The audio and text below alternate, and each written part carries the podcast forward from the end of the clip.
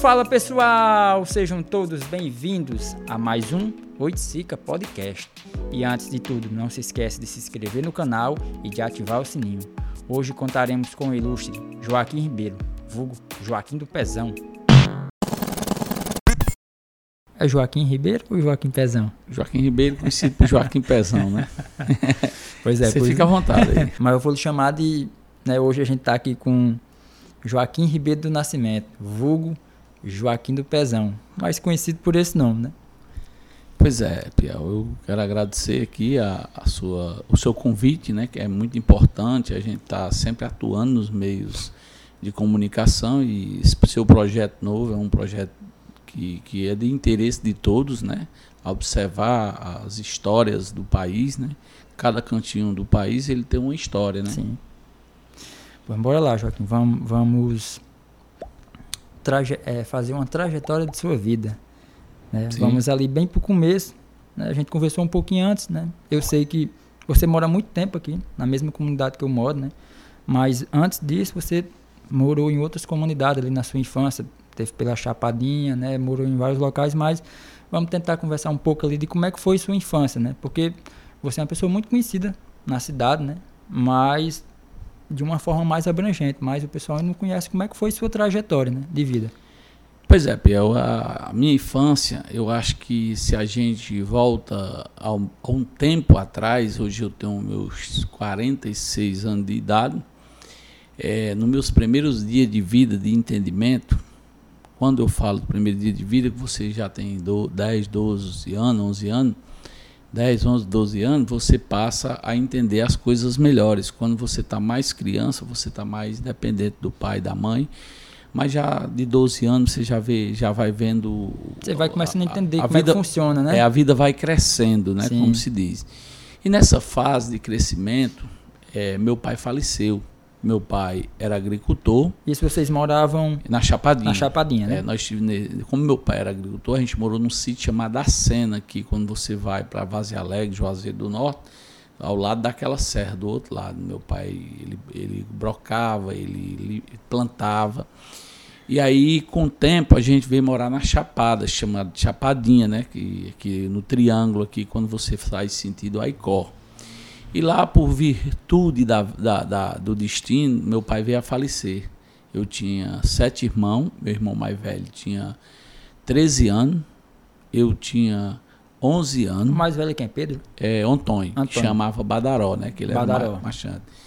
E aí ele veio a falecer, meu pai. E o meu irmão é, começou a, a vir para a cidade. E aí nós encontramos um, uma pessoa que nos ajudou muito. Nesse, nesse só para a gente não se, não se avançar muito, como é que era a vida na Chapadinha? Muito, né? muito difícil. Porque, tipo, a gente sabe que a gente mora nos extremos. A gente mora aqui no João Paulo, a Chapadinha é o outro extremo, é a outra periferia da cidade, né? Então, se hoje já é muito complicado se viver, sei lá, na década, aí a gente tá falando de quê? De 70, né? Por aí?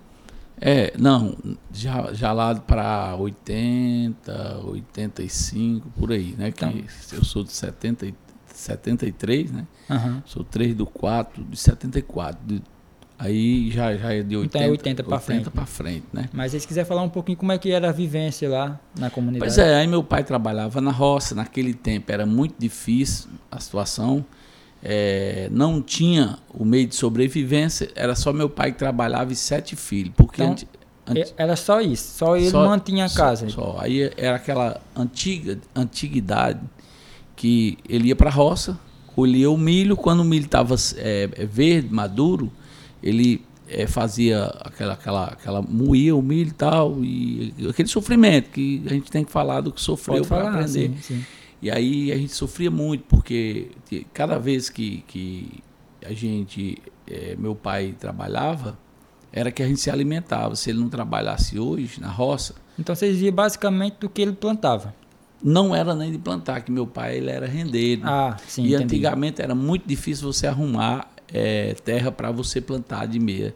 Geralmente os pessoal mais dono de terra, eles queriam mais que as pessoas trabalhassem é, por empeleita, por diária para eles. Ninguém queria ser um meio É. E naquele, da meia da, da naquele terra. tempo eu me lembro que não tinha muita saída, não tinha mercantil, não tinha o mundo moderno que nós temos hoje. Sim. É, aí comprava um, um pacote de sal para comprar um arroz. Naquele tempo não, não, não tinha a fartura que tem hoje no, no país, né? Mas a gente sofreu muito, que isso eu não- digo isso aqui com sinceridade, em memória do meu pai, onde ele estiver com o Senhor Jesus Cristo, que a gente sofreu muito, eu sei que não foi culpa dele, que ele era um bom pai, mas devido às mazelas do passado, que as pessoas Mas ele sofreram fazia muito, o que podia para dentro da medida do possível. As comidas era feijão com farinha, era cuscuz com feijão. fazer um capitão. Com... É, não tinha Uhum. mistura, não tinha nada, era muito difícil. A gente, para tomar água, às vezes, quando quebrava um pote, era obrigado a tomar água numa lata, antigamente naquela lata de querosene que tinha um jacaré. Eu me lembro muito de sofrimento, mas era muito sofrimento que trazia muita felicidade. Era sofrimento porque as pessoas tinham respeito pelas pessoas, as pessoas eh, mostravam ser mais humano. Você trocava o feijão por um arroz em casca, não era arroz descascado, era arroz em Arroz em casca casca. papilar, certo? Trocava, não trocava, dava um feijão, o cara dava um girmum de volta. E ali a comunidade ia se mantendo ali. Isso, mundo. isso, no tempo, nesse tempo. E aí a gente, meu pai faleceu, aí uma prima minha conseguiu levar minha mãe para receber a, pensão do meu pai. Isso demorou ainda uns três, quatro, cinco meses para dar certo. A gente passou a vir para a cidade, nós viemos morar na- ali na Rua dos Inocentes, né? Que é. Rua Manuel Alexandre, Sim. conhecido hoje. E lá nós encontramos outras pessoas que passaram a ajudar e um amigo conseguiu um emprego naquele tempo com Pusca. Pusca é muito conhecido. Pusca, Pusca. É, Pusca é o que tem o sebo, né? É, de, de que- que- livros, é, né? pronto. É. Aí ele era representante de, de uma empresa e meu irmão passou a ajudar lá naquele tempo a ele. E ele ajudou muito a nossa família até ficar melhor. E aí veio esse esse esse esse conjunto a- a- Habitacional. aqui para o bairro João Paulo e minha mãe foi contemplada com a casa que até hoje a gente mora já estamos aqui em torno aí de, de 20 vi- uns 30 anos aqui chega uns 30 anos fechada Acho que talvez foi um ano ou dois depois do de quando teve. Tu falou que teve a primeira Coab, né? uhum. Que, é que co- se co- iniciou, é, iniciou com três ruas de Coab, Aham. né? Que foi o começo. É, existia três quadras de Coab, que é a Coab mais velha, que na época foi outro projeto. Aí tinha, eh, isso aqui era tudo lagoa, né? Tudo, tudo terra com água dentro e tudo. Aqui as, as entradas que tinha era essa já? não, ia- não existia é essa da Rua João Vicente Alves. não tinha entrada por aqui. Só tinha aqui na, na lateral dos terrenos de São Vinha- João Paulino. Vinha ali pelo. Areias, que hoje Areias. é a co- a cozinha comunitária, né? Que, que sai lá no, no Moura ali, naquele mercantil do Moura. E todo caminho era por ali, que era tudo roça, tudo fechado, não tinha, não tinha saída aqui. E aí é, o tempo né, foi, foi construindo, construíram, na época, o, o governador do estado era o Ciro Gomes, é, aterrou tudo aqui, muitas, muitas carradas de areia, e foi feito a pavimentação, o saneamento da comunidade É, toda. e essa parte eu lembro muito bem, porque eu lembro que. Não sei se tu lembra, essa rua vinha assim, ela tinha uma ladeira bem grande aqui, Sim, descia, né? É. E o bairro era todo terra, todo. Aí teve esse No- primeiro processo de saneamento, Uhum. né? que- Muita areia. muita areia que foi teve que igualar o bairro todo, que quando foi feito, já foi feito o saneamento, que eu acho que era o primeiro bairro a ser saneado da cidade, né? E foi feito o primeiro calçamento também. Aí quando, quando a gente chegou aqui, a gente foi crescendo, já passei a ter 14, 15 anos, e a gente. eh, Você sabe como é morar em ponta de rua, que antigamente chamava Sim. ponta de rua, Sim. hoje periferia. Mas o nosso bairro hoje é um bairro que, que tem muita alegria. Problemas tem, isso é é normal. Mas se quiser falar desse período também é importante, porque assim, isso é histórico, Hum. sabe? O que a gente passou, o que eu passei e o que você Não. passou, o que você passou um período ainda mais complicado dentro da comunidade, né? Eu passei outro período também. E se quiser falar um pouco de como era, porque é, realmente eu sei que era complicado aqui, né? Foi complicado durante claro, um tempo, claro. né? É, é, quando a gente volta a, a ver tudo do, do, começo, quando você chega, a adolescência aqui foi muito difícil, porque é, na época, muitos envolvimentos de pessoas amigas, pessoas próximas, pessoas que jogavam bola com a gente, pessoas que estavam no dia a dia. É, hoje estão uns, acho que quase todos já, já morreram, né? Na, na Maior nossa parte, infância. Sim os 75% já morreram, alguns foram embora. E nós tivemos muita dificuldade para viver nessa comunidade, porque hoje nós estamos no céu, mas é, há um tempo, quando a gente volta, as tentativas de oportunidade errada vinham muitas. E aí, devido você morar numa comunidade carente, uma comunidade pobre, muita gente no passado tinha o João Paulo como um bairro muito perigoso. Você falasse que morava no João Paulo, vixe. Já vinha o vixe. Vixe, é. Mas hoje, eu ouvia, e sempre eu digo, nós temos 99% de pessoas trabalhadores, pessoas de responsabilidade na nossa comunidade. Nós temos sempre, eu acreditei que nós ia ver esse momento que nós estamos vivendo hoje. O nosso bairro com escolas, com creches, escola marista, saneado e asfaltado. É um direito, um direito que a gente tem. Mas quando a gente chegamos aqui, era muito difícil, que eu me lembro que a lagoa aqui, a gente jogava bola dentro da lagoa, quando você corria para pegar a bola era dentro da salsa. É, salsa só dá mais em, em, em coberto, né? em barro, em terra uhum. de barro. E aí tinha aquele espaço do campo, que o campo era onde era o. Onde era o Kaique né? E começou a chegar umas pessoas diferenciadas. E essas pessoas tentavam levar a maioria do, do jovem para o caminho errado. Que, e aí foi onde alguns é, chegaram a, a, a, a, fatalidade, né? que, que é, o, é o sistema do desprezo do poder público porque o poder público ele não está presente de verdade nas comunidades mais carentes. Isso eu digo porque nós sofremos muito dentro dessa comunidade para ajudar pessoas, mãezinhas separadas com dois, três filhos. Não só eu, como muitas pessoas, Piel. É, quando a gente passa a pensar no que já passamos, quando a gente ajuda uma pessoa que você tem força para ajudar, você fica, fica mais forte, Sim. você fica mais resistente. Às vezes as pessoas se perguntam por que é, se a gente não cansa. Porque você ajudar o próximo tão bom que você se fortalece. Você, você cada vez que você ajuda a, a, os, os vizinhos, aos amigos da comunidade, as pessoas que precisam mesmo, você se sente mais fortalecido. Entendeu? Entendi. É, vamos lá tentar voltar o. o é, você já foi um, é, um, político da cidade, né? Já teve. Foi um, um, mandato, né? Um mandato e um de suplente, né? Mas é, você também trabalhou antes de, de, de ser político. Trabalhou é, na gestão do prefeito Edilmo Costa, que eu acho que foi a sua primeira aproximação com política, né? Como é que foi que se deu essa aproximação com política? Sei lá, você estava aqui na comunidade, que sempre foi muito difícil de, de, de se viver por aqui, principalmente no, no, seu período, e como é que se deu essa aproximação com, com a política? Né? A, a princípio com, com a Dilma, né? Pois, pois é. Devido o, a política, é, quando você volta um pouco, a política era para ter um bom sentido a favor do povo. Hoje, um pouquinho assim para a tua boca.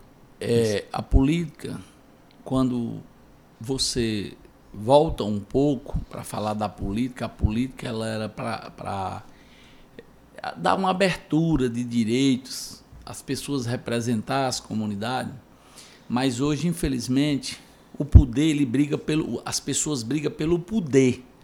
Antes, o político abria as portas da sua casa para atender as pessoas. Hoje é muito difícil você encontrar políticos para é, fazer é, atendimentos, porque o político ele é para ouvir, certo? E levar as suas demandas para o poder executivo. Quando eu tive, tive sempre dentro da comunidade, eu tive sempre dentro da comunidade, é, trabalhando, fazendo prestação de serviço comunitário, ajudando as pessoas com bingo, com ajudas financeiras é, de alimentos, é, conseguindo muitos. Já fazia isso, já fazia, já fazia antes de eu ser político. Certo. E o meu maior marketing foi ajudar as pessoas, porque no passado, Piel, que é aquele do sofrimento, quando eu comecei, é, os direitos sempre existiram, mas nunca chegaram para quem precisa. E aí na nossa comunidade as pessoas morriam, muitas ruas aqui, a gente chegava, tava a pessoa dois dias, chegando já a hora de se enterrar e não tinha um caixão para se enterrar.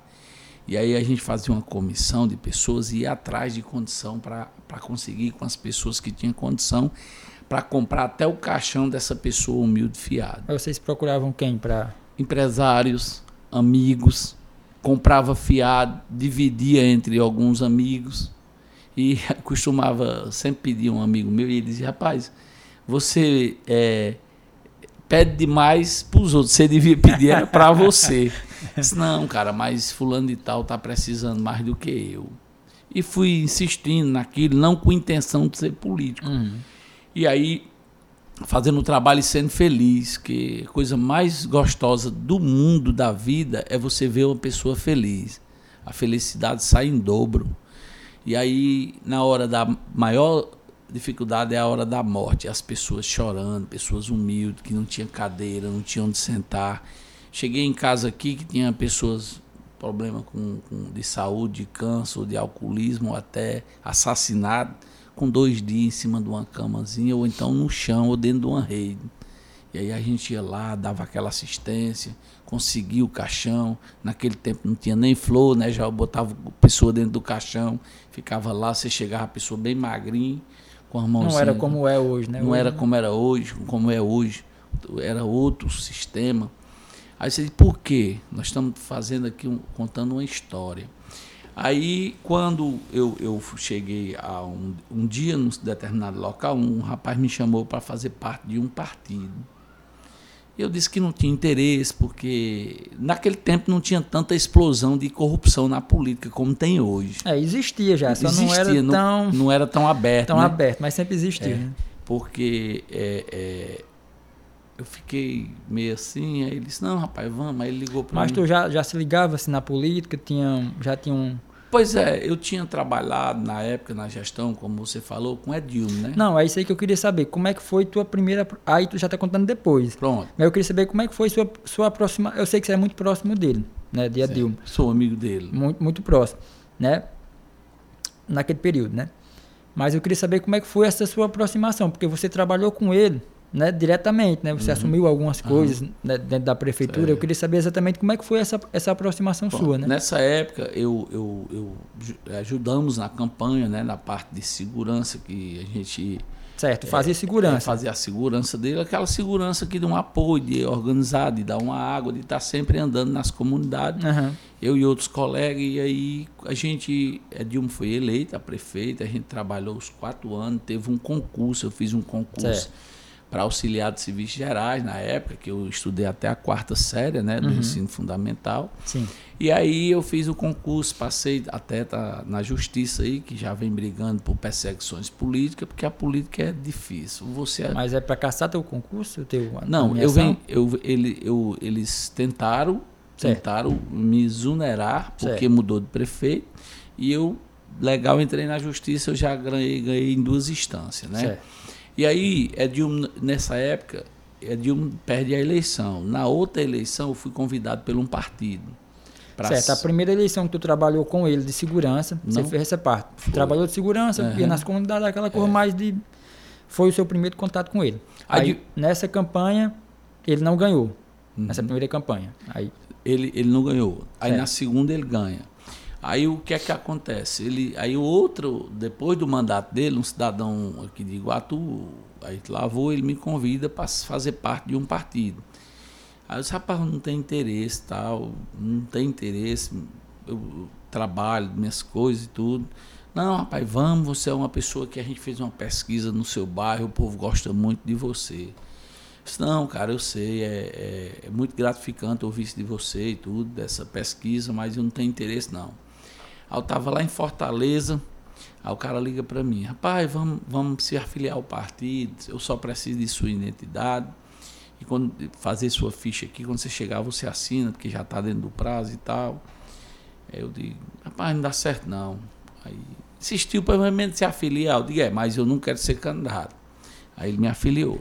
Certo. Quando chamaram para uma reunião, e aí eu fui para essa reunião com uns 40 dias e tal, e muita gente conhecida, o tempo de Edilma e tal, homem, seja candidato, seja candidato.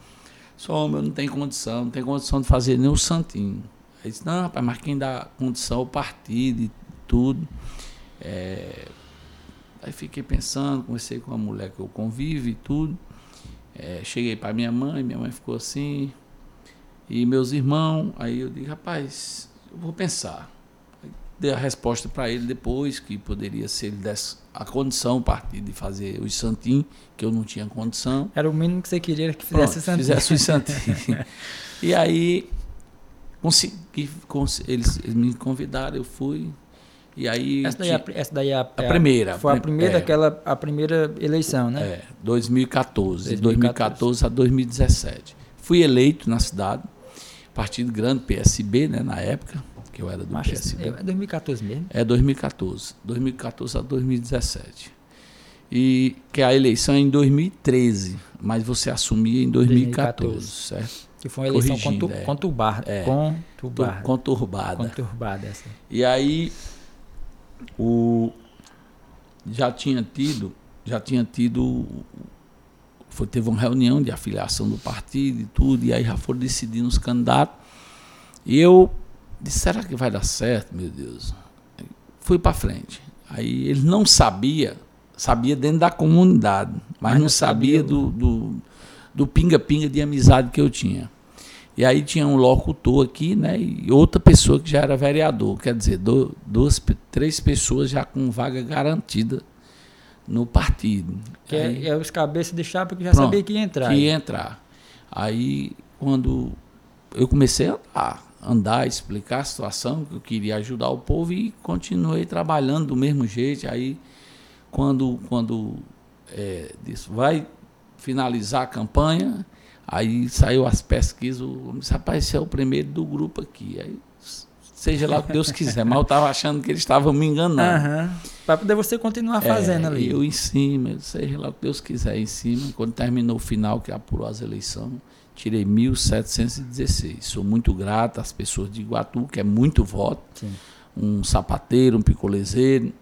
E como é, tu falou, tu tinha muito voto é, si, aqui é, não tinha, nos votos não era só é, da comunidade não, né? Tinha eu, muito... eu tirei voto em todas as urnas de Iguatu. Todas as urnas de Iguatu eu tirei voto. Isso é muito gratificante e aumentou o conhecimento e eu honrei o meu mandato. É, infelizmente, Piel, eu tenho que dizer isso. As pessoas hoje, elas não entendem para que serve o político. Ou o contrário, entende, mas não tem o assim, a, a cobrança, porque o seu direito é o meu direito. Você tem dever e direito.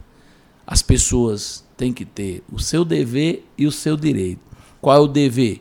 Expulsar o político corrupto da sua porta.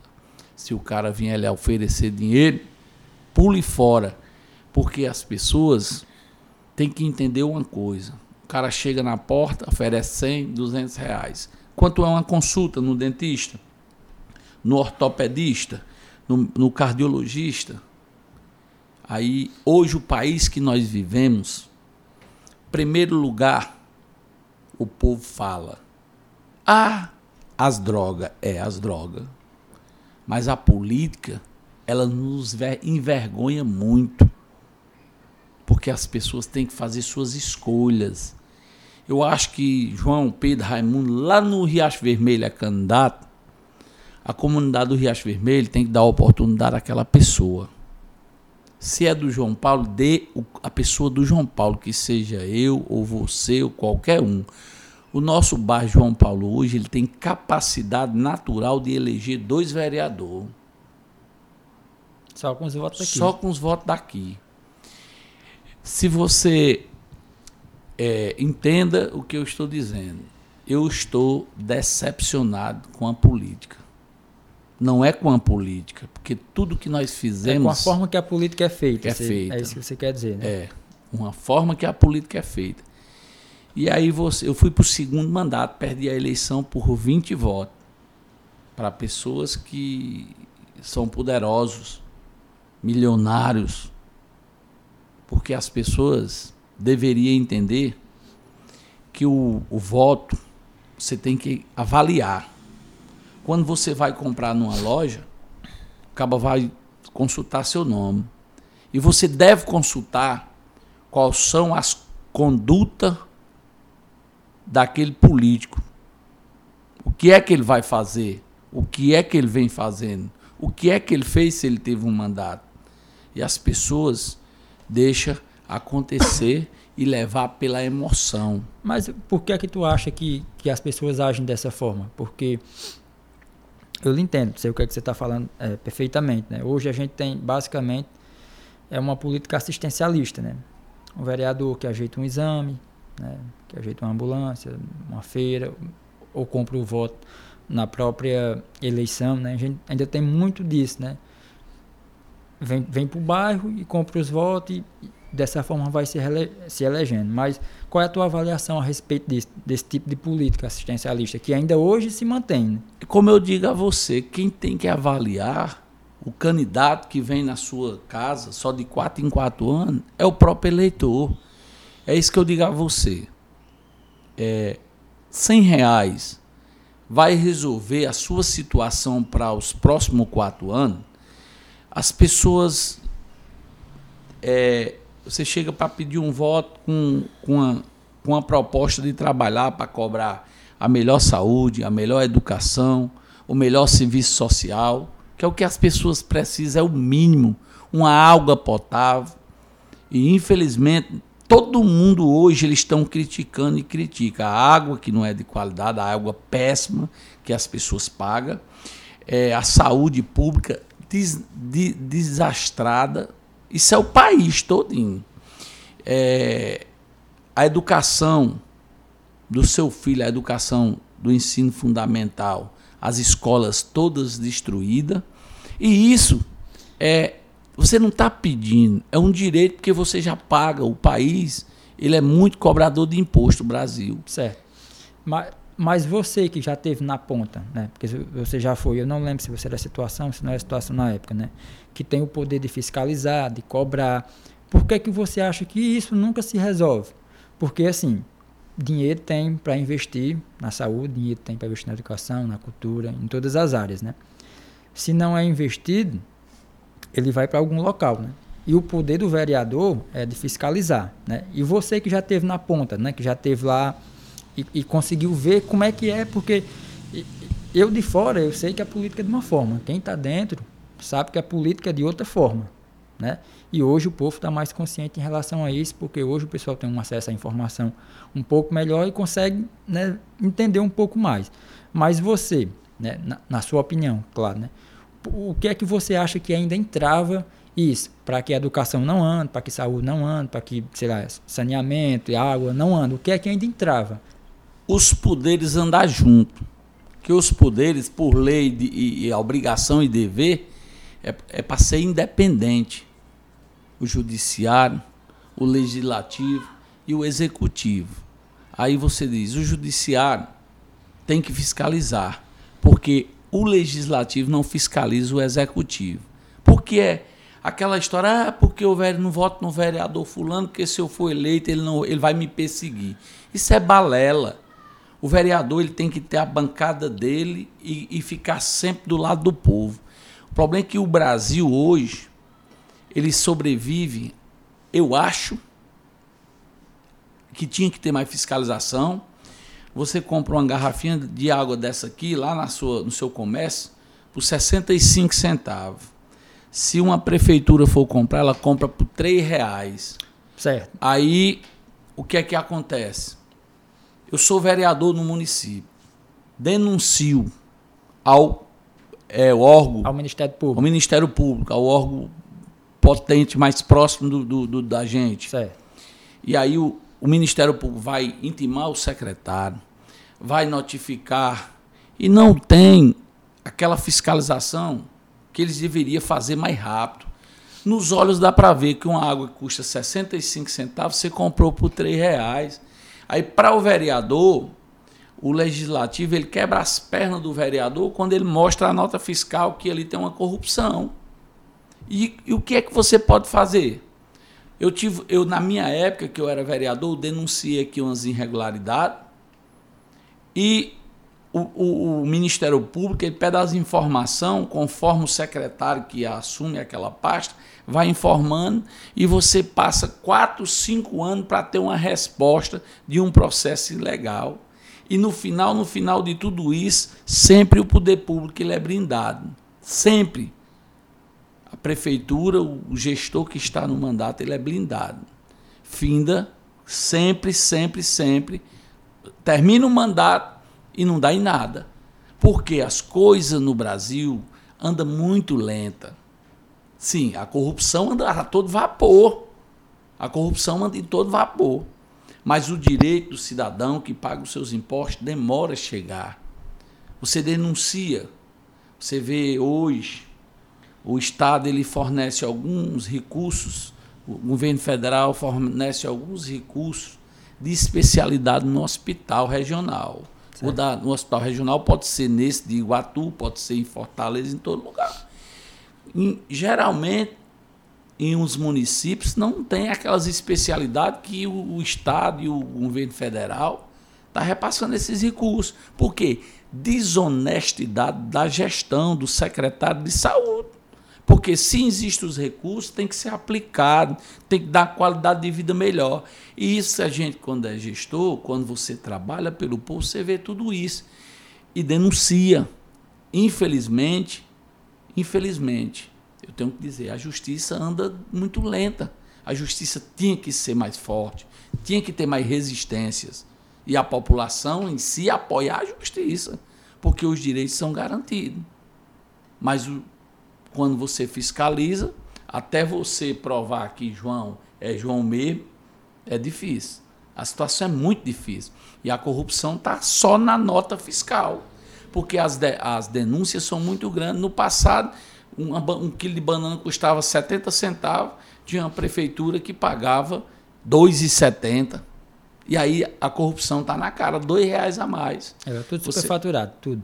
Uma carrada de areia custava 400 reais um caçambão, enquanto uma carrada de areia normal, que é um caçambão que o preço normal era 90 reais, eles pagando de 400 reais. O crime está aí, cara. Tem que prender quem vende a nota, quem fornece a nota, que tem que prender quem quem quem está associado ao crime contra o povo, que isso é um crime direto. É. E a gente está falando, é, às vezes a gente não consegue enxergar. A gente sempre fala de corrupção, mas fala de corrupção de uma forma mais abrangente a nível nacional, né? Mas a nível municipal isso também é bastante visível, né? A gente tem várias obras paradas no município, né? Eu acho que inclusive hoje você postou alguma coisa a respeito do, do regional, se não me engano. Se quiser falar alguma é, coisa a respeito. O, o, regional, no meio do mandato de 2011, do, em 2011, o hospital recebeu uma contemplação aí de um recurso para fazer uma ampliação da, da emergência. Ampliar, não é para fazer uma nova emergência, ampliar. ampliar tem uma rampa, pelerei, Que é aquela saída. obra que tem aqui Pronto. do lado, né? E aí, se eu não me engano, o valor é 700 e poucos mil. Certo. Esse dinheiro já está em caixa no hospital já desde 2011. E vem se arrastando. E vem se arrastando. Saiu de, do ex-prefeito, que era Aderilho, veio para Edinaldo, está aí se arrastando. Edinaldo já está no quinto ano. Quer dizer, ele já está com com, com, mais um ano aí de gestão, gestão continuada. E a, a obra continua se arrastando. E os recursos no, nos cofres do hospital, na secretaria do hospital. Por que, que uma obra dessa demora tanto se os, os recursos existem? Se a empresa ganhou, foi feita a licitação, tem alguma coisa errada. Aí é onde a Câmara é para entrar, é onde os representantes é para entrar. Mas eu digo a você. Certo, aí é um ponto importante que eu acho que a gente tem que entrar. Né? Aí o que é que você avalia? Conivência, é isso? Sei lá, um vereador é conivente também? Cl claro. Porque se ele sabe. Tá claro. Quando é de interesse do gestor, eles votam tudo. Quando é interesse do povo, não vota. Aí o que é que acontece? O papel do vereador é chegar e cobrar uma obra X, que é valor X, em data X.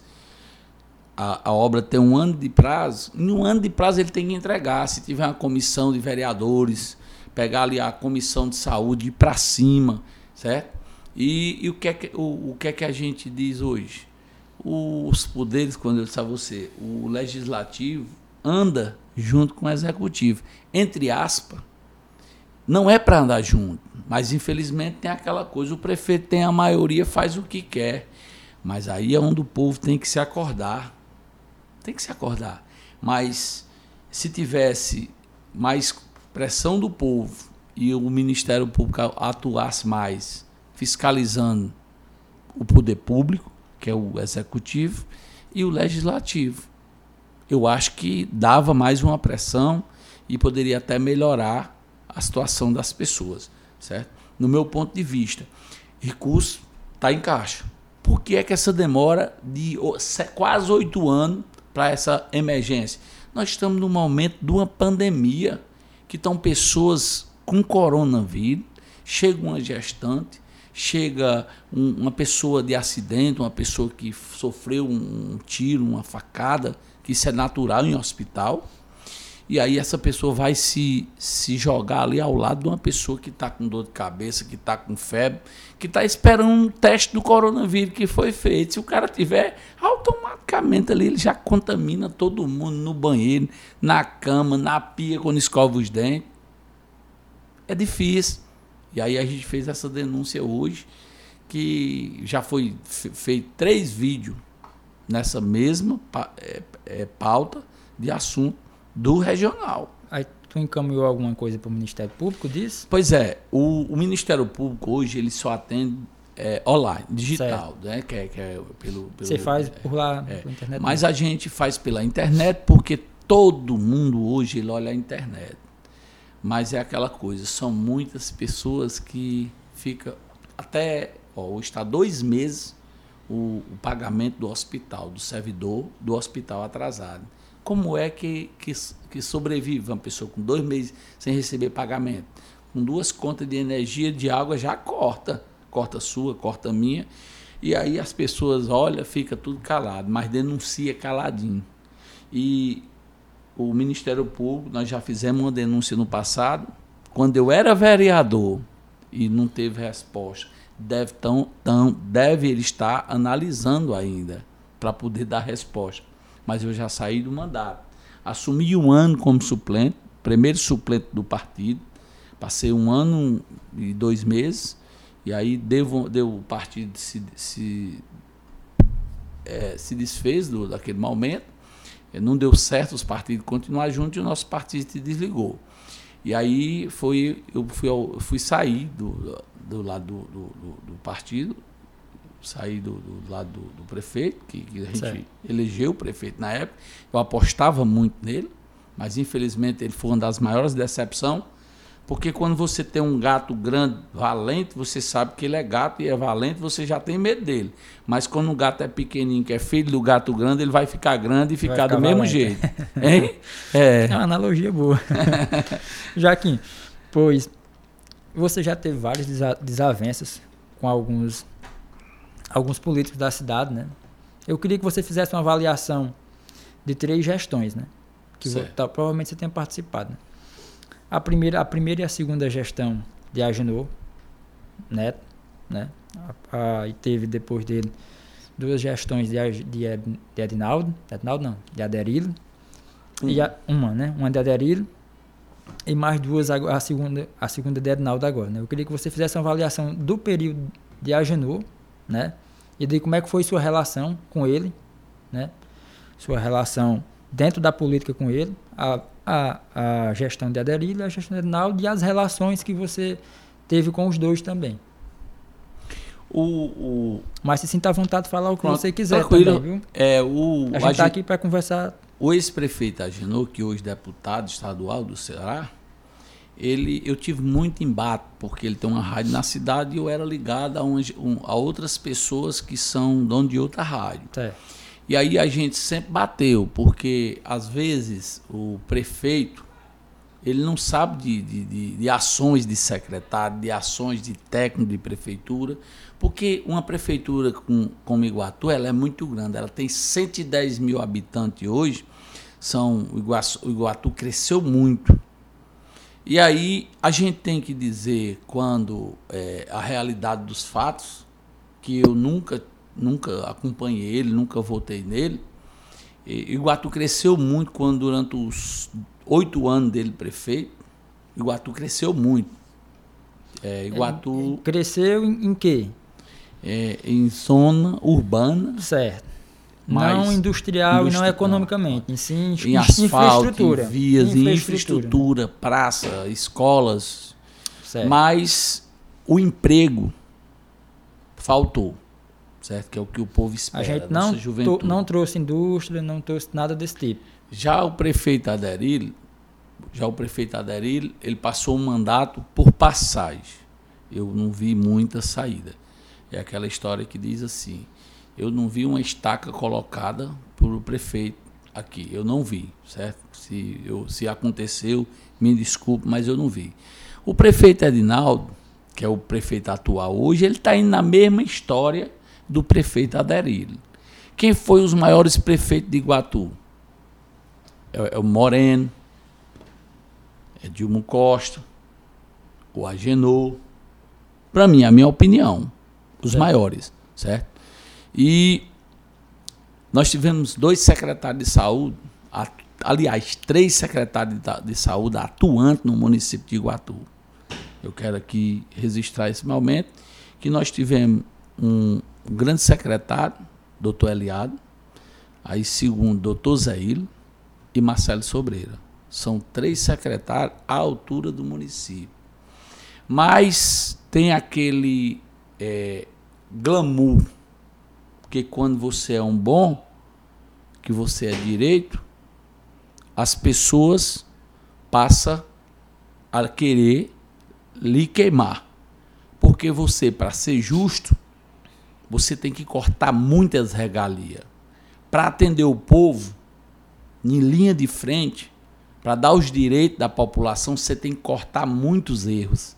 Erros de vereadores, erros de lideranças comunitárias, erros de, de pessoas que quer se beneficiar para se promover durante aquele momento que ele está ali aliado do prefeito na máquina pública, que eles não aceitam esse tipo de coisa, certo? certo. E aí as pessoas não entendem como é que funciona é, esse trabalho, mas eu tiro o chapéu para eles que eu acho que foi um dos maiores secretários que teve. Eu, eu digo porque eu tive perto da gestão, é, mesmo adversário deles, mas o serviço funcionava a tempo, é, o hospital funcionava, os atendimentos, os exames, mas hoje, infelizmente, a DER ele teve uma má gestão, eu tenho que confirmar aqui, e Edinaldo está indo na mesma linha.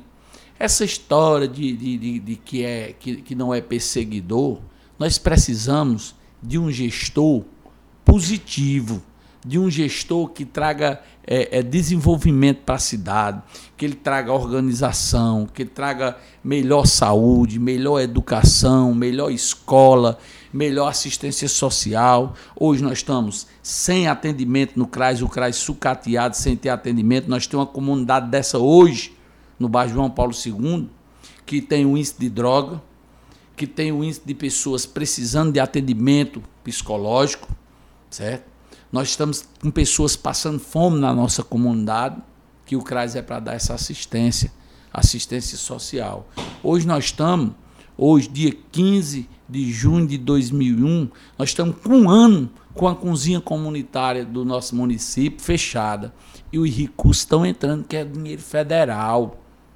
Estão entrando os recursos. Em que é que ele está investindo esse dinheiro? E nós temos quatro, cinco, seis, dez velhinhos aqui na comunidade que a gente conhece, passando fome, recebendo um, uma marmitazinha um vizinho, um, um pedaço de peixe, um moinho de verdura, porque essas pessoas é, é, são pessoas doentes, são pessoas que gastam muito com medicação, porque não tem remédio.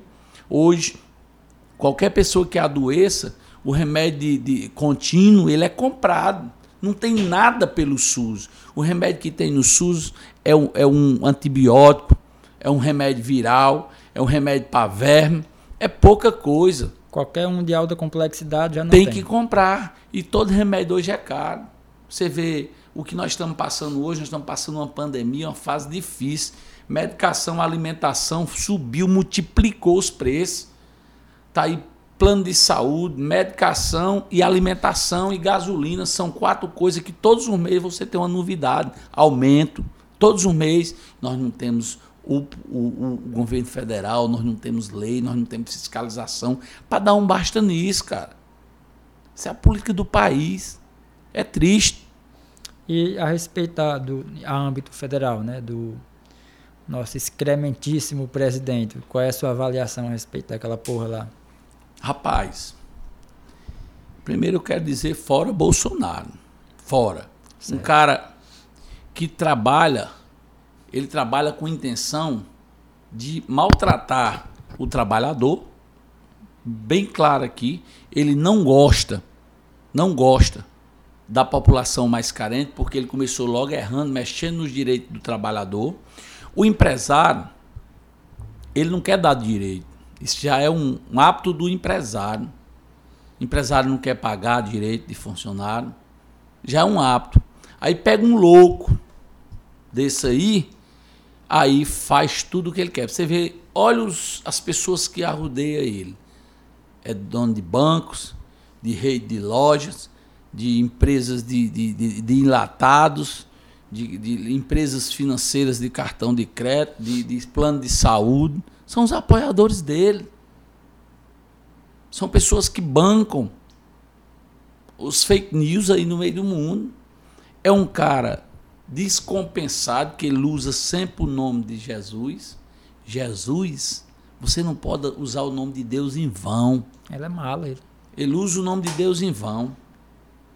E eu digo a você de novo, esse, esse rapaz, ele não tem preparo para ser presidente do país. O povo é raro. Infelizmente, eu tenho que respeitar, porque foi o povo que constituiu o presidente, mas os mesmos que colocar são os mesmos que vão tirar. Isso eu não tenho dúvida. Sim. Joaquim, e o, que é que leva uma pessoa ainda hoje a apoiar ele? Né? A gente sabe que na cidade tem uma pessoa bastante conhecida, né? Dentro da política, que é assim, fanático por ele, né? Acho que você sabe quem eu estou falando, né? Talvez Sim. saiba. Né? Pois eu, é. Eu não vou citar nomes, mas sei lá, cara, eu não sei como é que uma pessoa se propõe a ser daquela forma. Nós temos hoje aqui no município de Iguatu um rapaz que ele foi, ele foi sempre um cara trabalhador, mas é uma pessoa que errou no município. Se Iguatu fosse uma cidade que tivesse lei, já era para ele estar tá preso. Ele, ele é o cara que tem se metido aqui em, em, em algumas áreas do município, que são áreas verdes, certo? Aí áreas ambientais. Comprou terreno aqui em Lagoas. Certo, isso é um assunto polêmico. Gente... Comprou um terreno aqui em Lagoas, está aí o problema. Nós temos, nós temos hoje o açaí aqui, nós temos outros, outros projetos para vir, mas o Iguatu ele tem uma extensão grande. A empresa, quando vai colocar, ele quer colocar do lado do concorrente, porque ele quer estar tá brigando ali para por, por, por melhoria. Mas eu acho que o Iguatu ele errou em ter deixado construir aquele açaí ali naquele local. Eu não sou contra o açaí ter vindo Mas sim a forma o que foi que foi feito. Nós temos hoje aqui uma área aqui do Julião, nós temos na saída de Acopiar, na saída que vai para Jucás, na saída que vai para Chapadinha, Juazeiro do Norte, que essa empresa poderia, onde ela tivesse devido o nome, a fama e o conhecimento, ela vendia do mesmo jeito. Aí veio, colocou, você ver que ele, ele pegou, construiu o prédio Lagoas, vendeu era dele também lagoa, o terreno. Era dele. O terreno. Aí, é, porque ali tudo era área de lagoa. Aí foi aterrado. No longo tempo do prazo ele foi aterrando. Certo. E essa transação do terreno do açaí foi com ele também? Também, também. Eu não quero aqui falar de valor porque eu não posso provar, porque o negócio foi feito Sim. entre eles lá, mas o terreno era dele. E a gente mostrou nos vídeos aí que no passado, que hoje nós ia vivenciar o que o povo passaram aí no bairro Areia, certo? porque não era para o prefeito, a gestão, o meio ambiente, a Secretaria de Infraestrutura ter, é, é, ter permitido a construir aquela obra daquela maneira. Ali, para construir, que eu não sou contra, ele tinha que fazer uma drenagem muito grande, do jeito que passa. E uma galeria enorme. Pronto. Pra, do, do jeito que passa água escoar. Na, na, CE ali, que é, anti, é hoje a Marachal. Ela atravessa ali. Marachal Castelo Branco, que era a antiga é, perimetral Avenida Roberto Costa, ali te, passa três caminhões ali. O cara fez uma, uma tubulação de é 60, cara, pequenininho. bem pequenininha. Mas era visível que ia dar errado aqui, porque é. quem passava por ali, eu, gente, na verdade era motivo de discussão do nosso grupo, porque toda vida que a gente passava, cara, está errado. E eu dizia na época, o, o, gestor que estava lá, que era o secretário de meio ambiente, que é meu amigo, gente boa, mas nisso, é como eu disse, em nota e em, em, é, é, assinatura de, de, de, de, profissional você não discute o atestado do médico na, na, na Se receita. ele está assinando é porque pronto, ele tem certeza que está. É né? Aí chegou onde chegou. Porque eu disse a ele, rapaz, eu não tenho conhecimento na área é, de, de, engenharia, mas aí está errado. Tá, não, porque o projeto aí tem engenheiro de fora hum, e eu cara, sei o Ali até uma criança sabia que não dava vazão ali, que não tinha como dar vazão. Três manilhas de 60 centímetros não dava vazão se a prefeitura fosse coerente e tivesse fazido a coisa certa, nunca era para ter feito aquilo ali.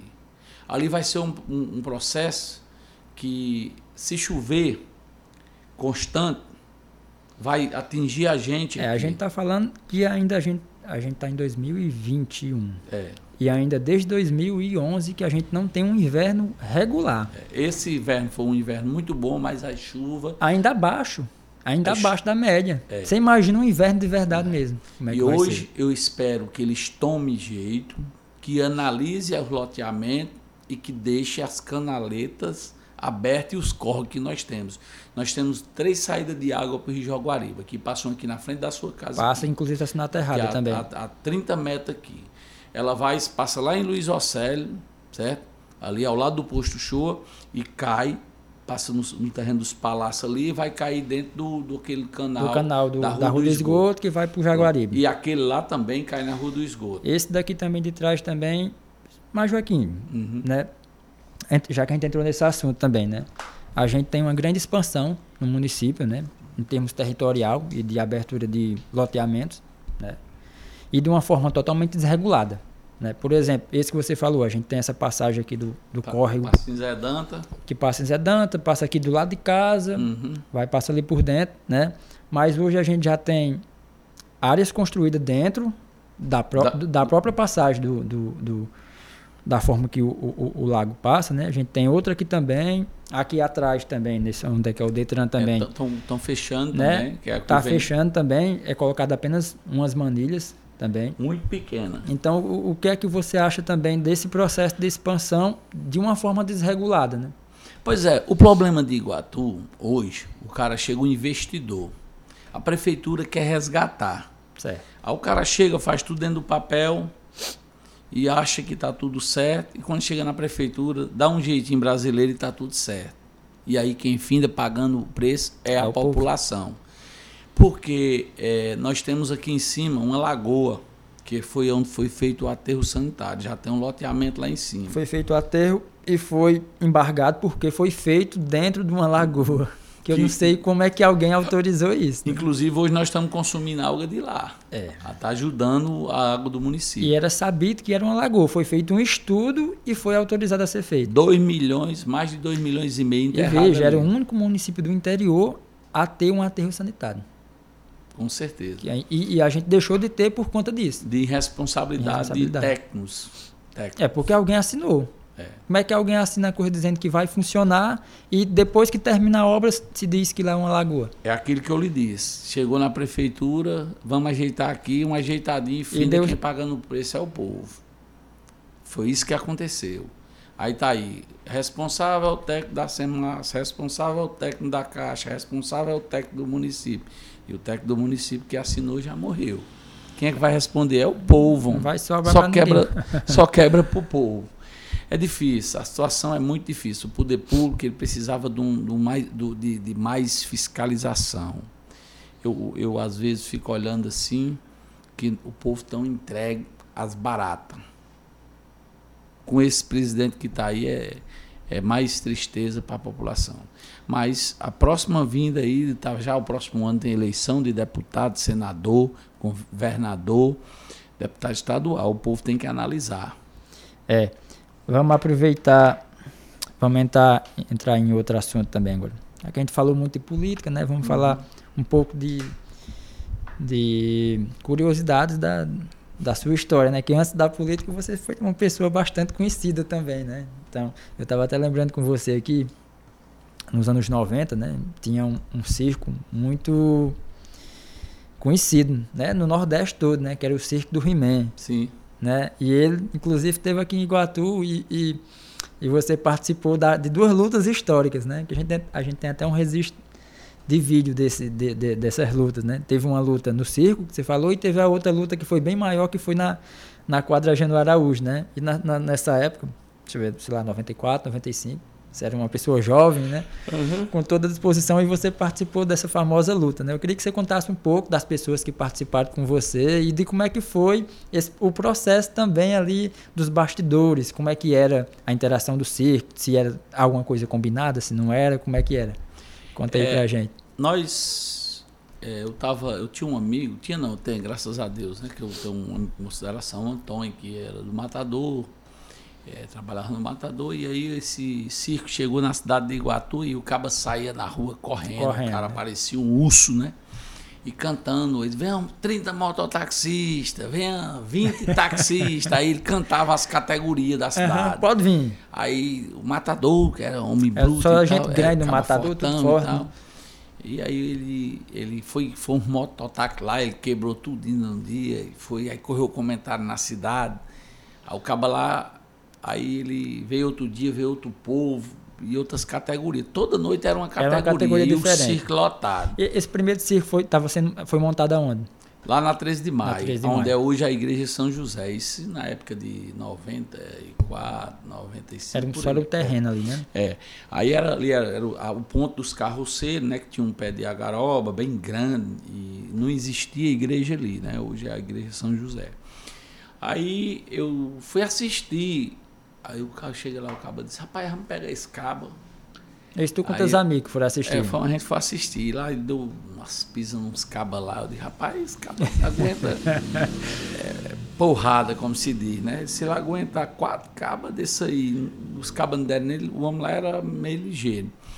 E aí o, chegou o convite lá para os cabos do matador. E eu era amigo desse rapaz, disse, rapaz, vamos lá.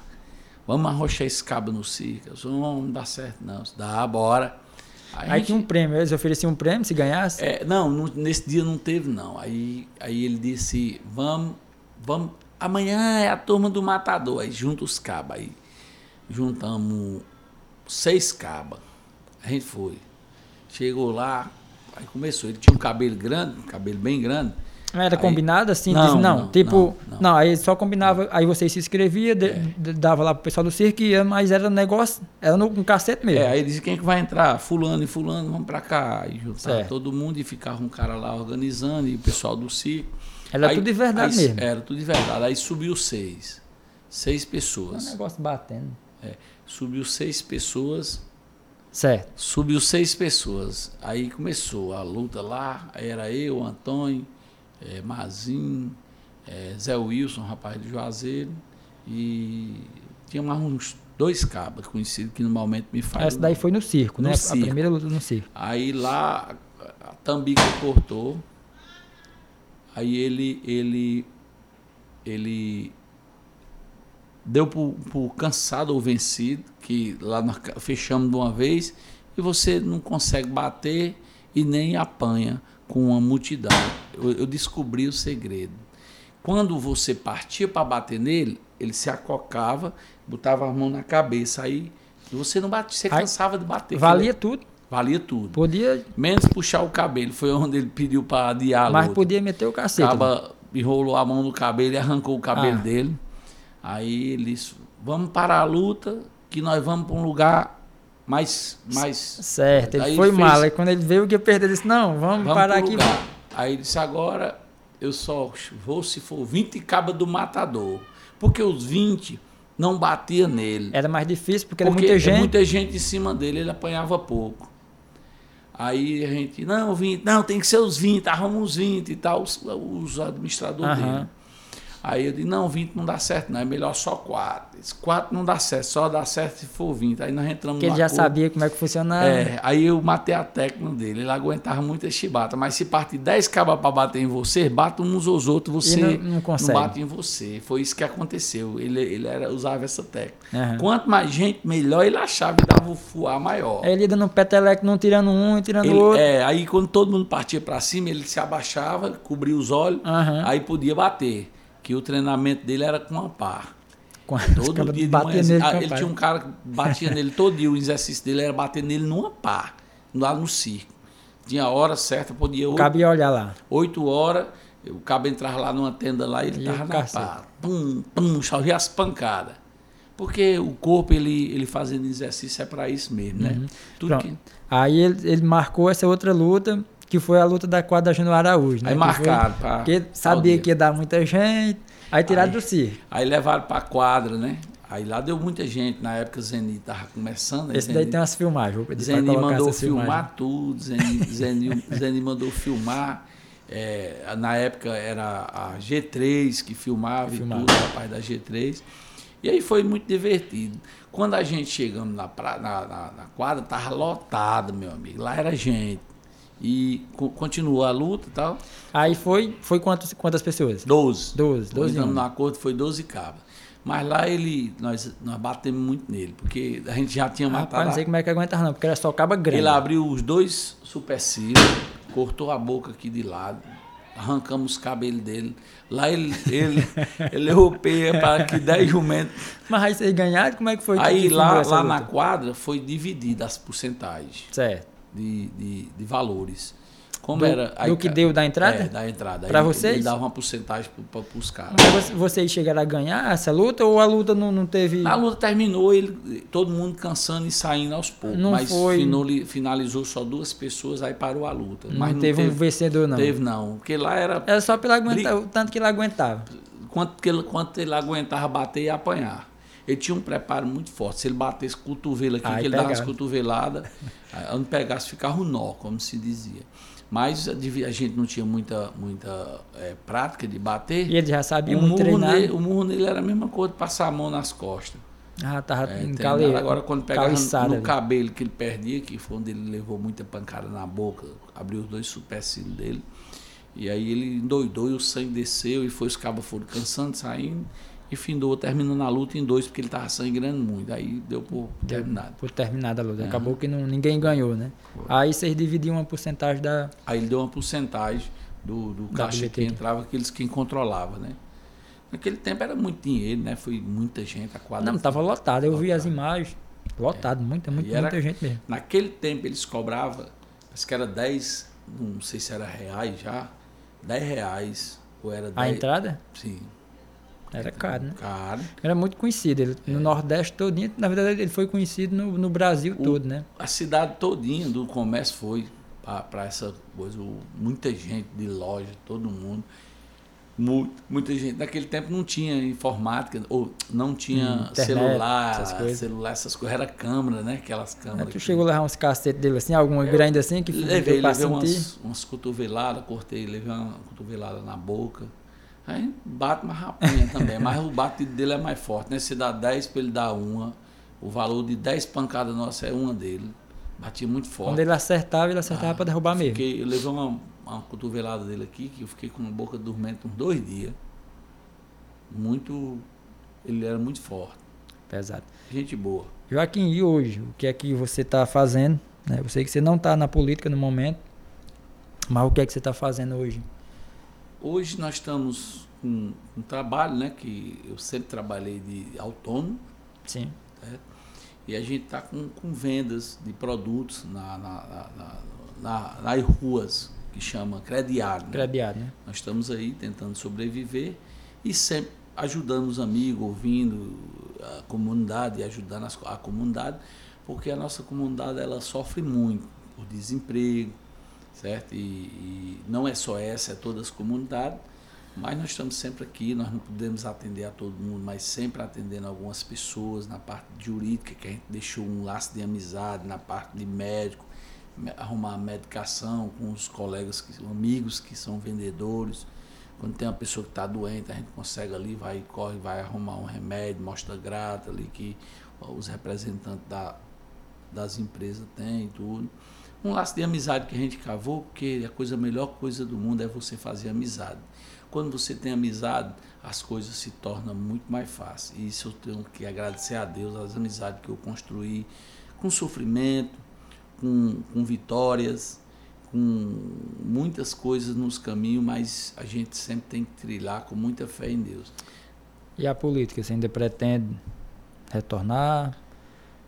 É como eu digo a você, como eu lhe disse que a política, ela hoje, o povo tem que refazer os políticos. Primeiro, a, as pessoas têm que se conscientizar o que é a política, qual é o papel de um político e quem só pode mudar os políticos é o povo. Porque se o povo não mudar os seus hábitos quando se encosta no político, nós vamos viver muito triste para o futuro. Porque vamos, vamos, vamos perder é, os nossos direitos, os nossos legados de, de, de, de, de honestidade. Porque é, é, as pessoas têm que saber o qual é o papel do político. Como eu disse no começo a você, as pessoas sabem qual é o papel do político. Mas ele quer, o eleitor, ele quer distorcer o papel do político. Porque você tem que, que, que votar numa pessoa, avaliar aquela pessoa e ver o que é que ele o que é que ele pretende no seu meio, do seu partido, o que é que ele faz, quem é que ele apoia. Sim. Hoje nós temos aqui uma faça Iguatu. Nós temos um, um deputado federal chamado Domingos Neto, que é ligado a Bolsonaro. A mulher do prefeito do município de Iguatu, ela é do partido do Bolsonaro, do, do, do Domingos Neto. E o, o Domingos Neto vai apoiar o Domingos Filho, né? Desculpa, vai apoiar Bolsonaro. E o povo tem que saber, tem que saber o que está fazendo. O nosso futuro, o futuro da nação, começa pelo presidente. Hoje, o presidente que nós temos tira direitos garantidos do trabalhador, tira o direito social, certo? tira direito da educação. Tá desde o começo da pandemia tentando matar a gente, todo dia. Não comprou a vacina, é um crime todo que ele era para estar, tá, era preso. Se Deus quiser, certo? vai ser preso. Ele era para estar tá preso. Mas é o que eu digo a você. Porque o quem as pessoas escolheram para colocar lá não estão olhando para o povo, estão olhando para eles. E aí, a política, eu estou olhando quem são os próximos candidatos a governo do Estado, quem são os próximos candidatos a estadual, federal, para mim poder dar minha opinião do meu voto. Posso votar em João, em Pedro, em Raimundo, eu não tenho compromisso com ninguém. Mas eu espero que as pessoas mudem as, a, a cabeça de cada um da sua família para escolher um futuro melhor para nossas crianças, para nossos velhinhos, para todos. Mas só quem vai conseguir fazer isso é o povo nós temos o que escolhemos. Joaquim, eu queria agradecer né, a sua disponibilidade da gente conversar. A gente se conhece há muito tempo, né, há vários anos. Na verdade, você me conhece desde criança. Né? criança. Né? Provavelmente você viu nascer ali, né? Mas de, de um certo período para cá a gente teve a oportunidade de, de se conhecer, né? E eu queria agradecer a oportunidade de conversar. A gente nunca tinha parado para conversar assim, dessa forma, né? De, de você contar a sua história para poder conhecer também, né? Mas eu agradeço demais a oportunidade de estar com você aqui.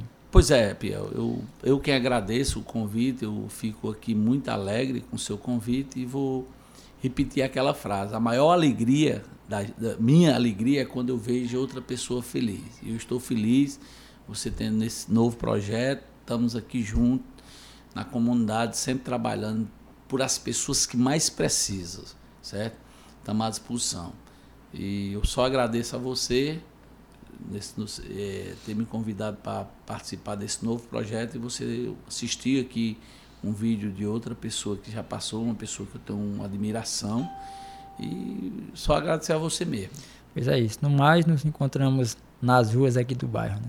Com certeza, não tenha dúvida. Quero que você volte a, volte a cantar para nós, é, aí, sua um dia, turma. Um dia a gente volta com esse menino aí. Pois é isso. Valeu.